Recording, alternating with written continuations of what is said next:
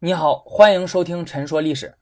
那如果你去看中国历史，你就会发现，在封建王朝中呢，很多的王朝，尤其是那些比较知名的王朝，大都是直接或间接灭亡于农民起义的。比如秦朝末年爆发的陈胜吴广起义，西汉呢有绿林赤眉起义，东汉有黄巾军起义，隋朝末年有以瓦岗军为代表的农民起义，唐朝有黄巢起义，元朝有红巾军起义。明朝末年有李自成、张献忠起义，还有就是清朝的太平天国运动。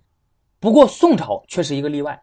宋朝呢，它没有爆发过全国性大规模的农民起义，也没有农民起义可以将宋朝推翻。两宋呢都亡于外族入侵，北宋是被女真族的金朝灭亡的，南宋是被蒙古族的元朝灭亡的。可是宋朝虽然没有亡于农民起义，但是农民起义却不少，造反不断。有资料统计过。宋代共发生各类造反事件四百多起，也就是说，平均不到一年就发生一次。不过呢，就这个造反规模、涉及范围、持续时间，还有历史影响而言，跟我们前面提到的那些起义啊，那完全就不是在一个量级的。比如宋代农民起义中规模比较大的北宋初年的王小波、李顺起义，涉及的范围呢仅限四川一省，参加人数最多时也就只有几万人，持续了两年时间。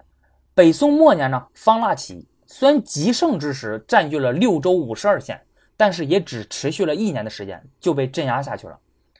还有就是南宋初年的中相杨妖起义，虽然坚持了五六年，但是它的活动范围却只在洞庭湖周边。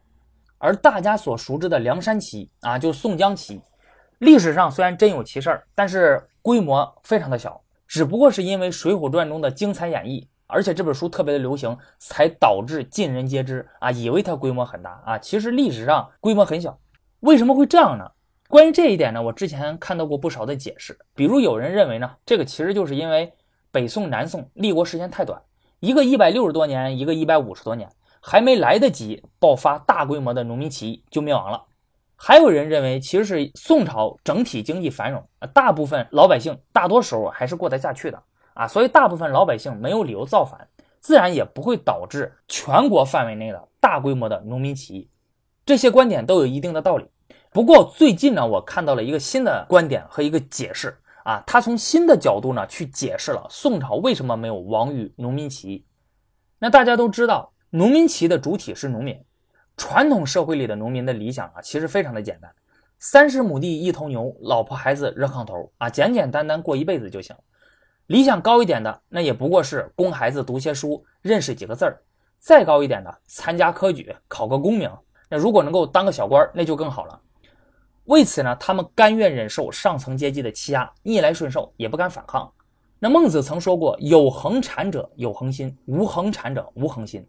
苟无恒心，放臂挟持，无不为矣。”那老百姓有房子住，有地种，有饭吃，有了这些资产，那就能安定下来，那就不会造反。而且在古代吧，造反它是一件风险极高的事情，这是要抄家灭门的大罪。因此，除非走投无路呢，实在活不下去，农民呢是绝对不会主动造反的。但是如果因为天灾人祸啊，比如自然灾害、战乱、土地兼并、苛捐杂税等等，那就会导致许多的农民失去土地，或者根本没有办法依靠土地所得而活下去。那上期咱们也聊到过，说这个在传统社会呢，土地。是农民获得收入最重要的手段，甚至可以说是唯一的手段。当他们失去了土地，或者无法依靠土地所得而活下去的时候，为了生存，那就只能流亡他乡。这样的话，这些人就会脱离政府的管控，不在政府的户籍制度管理之下，成为流民。这些流民呢，没有固定的资产，属于无产阶级，江湖人士嘛，本身就一无所有啊，因此根本就不怕失去什么。所谓光脚的不怕穿鞋的，为了活下去。敢于冒险，加入帮派啊、黑社会等等，甚至造反，成为反政府的力量。因此，对于统治者来说呢，要想自己的统治长久，那除了要让老百姓安居乐业之外，还要保证这些普通老百姓能够在居住地老老实实的种地啊，不要到处流动。说白了，就是要把人限制在土地上，那这样就不会产生大量的流民了，也就可以由此消除这些不稳定的因素。为了做到这些呢，许多王朝它一般都会实行“耕者有其田”的政策，就是让每户家庭都可以分得一份土地，同时呢，抑制土地兼并，而且还要轻徭薄赋，发展生产等等。另外还要控制人口流动。传统王朝一般都会禁止百姓随意的流动啊，比如明朝朱元璋，他在建立明朝之后呢，就曾经多次颁布诏令，禁止百姓四处游走迁移，而且要求乡邻之间要相互监督啊。倘若有那种不务本业的，四处游走、到处晃荡啊，或者隐匿他乡的，这些人就要受到处罚。如果你外出的话，那你必须要上报官府，有官府的证明。而控制人口流动的其中一个必备的做法呢，那就是要建立户籍制度。那上期我们聊到了户籍制度的起源和历代王朝对它的重视。历代王朝之所以如此重视户籍制度，那不仅仅是因为可以以它为根据，方便征兵、收税、征发徭役等等，还有一个重要的原因，那就是可以据此全面的掌控社会，控制个人，防止老百姓四处流动啊，成为流民，然后造反啊，再把自己给推翻了。那么既然如此的话，那宋朝是不是因为在这些方面做的都特别的好，所以才防止了大规模的农民起义呢？这个还真不是。首先，宋朝的土地兼并是十分严重的。由于宋朝呢采取了不义兼并的政策啊，就这一点呢，宋朝可以说很奇葩。它和其他很多的王朝都不一样，它不义兼并，不限制地主兼并土地，这个就导致宋朝的土地私人占有制高度发展。两宋地主占有的土地呢，在北宋时最高达到了占土地总面积的百分之五十，南宋的时候发展为百分之六十到百分之七十。那自耕农，也就是这些小生产者们，他们对于土地的占有自然也就下降了。北宋时候呢，最高也不过百分之四十，南宋时候更是下降到百分之三十以下。也就是说，在两宋的时候，占据人口少数的人却获得了大部分的土地。其次，宋代的苛捐杂税也相当的沉重。宋代财政的基本原则，那是以服务中央财政所需为第一要务的。财政收入高度集中于中央，地方留存比较少。那地方各级政府它缺乏可以供支配的合法赋税啊，因为他自己也要花钱嘛。那怎么办呢？他就只能是非法的征收。这样的话，民众的负担就会加重。这一点其实很多的王朝都存在过，税外还有费。第三，两宋的自然灾害也非常的严重。两宋自然灾害的这个。频率呢和唐朝相差无几，但是强度和广度要大于唐代。可以说，宋代几乎是无年不灾、无地不灾，一年数灾，甚至一灾持续很久的情况也并不罕见。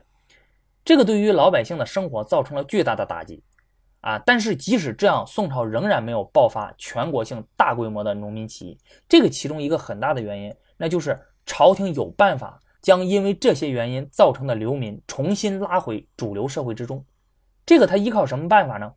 第一，宋朝的商品经济还有城市经济非常的发达，可以说是历代王朝之最，出现了大量前朝未见的新兴职业，而政府他一般对于这种新兴的职业也采取放任的政策，因此这些新兴职业吸收了大量的无地的游民啊，这些人种不了地，但是还是可以通过其他的工作养活自己和自己的家庭吧。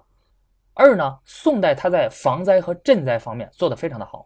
从中央到地方建立了一整套完善的灾荒预防与救助体系，比如宋朝建立了完善的仓储制度，提前储备好大量的物资，一旦发生灾害呢，朝廷就会利用这些物资及时救助灾民。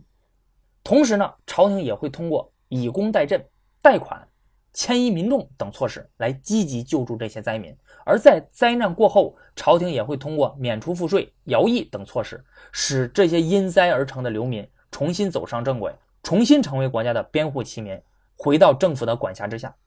这里面有一个非常重要的措施，我要特别说一下。我觉得这个是宋代做的特别绝的一个地方，那就是朝廷呢往往会将这些流民招募为兵，其中里面那些身强力壮的人呢就编为禁军，老弱体衰的编为湘军。禁军作战，湘军提供杂役，这个就等于是朝廷用财政将这些流民供养了起来。不让他们到处的流窜，也不让他们有机会去加入那些流民组织，跟政府作对。那宋朝是很重视军队的优抚的，无论军人在战场上战死，或者说平时因为疾病死亡以及其他意外，那导致残疾等，都会给予必要的抚恤。同时，宋朝还采取了一系列的保障措施，对军队中遭到财态的这些军人呢，给予妥善的安置。像受伤患病的军人，也会及时给予救治。对。出征作战，军人的家属也会给予必要的安置，因此在宋朝当兵还算是一个不错的出路啊，尤其是对于那些流民来说。那既然我可以通过当兵来活下去，可以获得一份体制内的稳定的工作和收入，那么我就没有必要冒着杀头灭族的风险去当土匪啊，或者造反与朝廷作对。我觉得这个是宋朝朝廷一个非常聪明的做法。他这么做将有可能危及自己统治的因素纳入了体制之内，放在自己的眼皮子底下看着啊，确实要安全的多。那这一点呢，宋朝的开国皇帝赵匡胤他就看得很清楚，他曾经说过。可以立百代者为养兵也，方凶年积岁，有叛民而无叛兵。朝廷通过这种做法，就等于相当是把潜在的这个祸患给消除了。但是呢，这种做法带来的问题是，它导致了宋代非常严重的冗兵的问题，也就是兵越来越多，给朝廷的财政带来了巨大的压力。那当然啊，这个其实就是一个成本与利益衡量的问题。对于北宋的统治者来说呢，他们未必没有看到这一层，只不过呢，他认为维护自己的统治，不让自己被推翻，这个是最重要的，这是根本利益。因此呢，其他带来的弊端呢，我可以接受，相当于就是花钱买平安啊，他觉得非常的值得。啊，以上这些原因呢，就是为什么宋朝农民起义并不少啊，造反不断，却最终没有亡于农民起义的一个非常重要的原因。这是一个新的解释。好的，那关于这个话题呢，我们就聊这么多。本期节目就到这里了，咱们下期再见。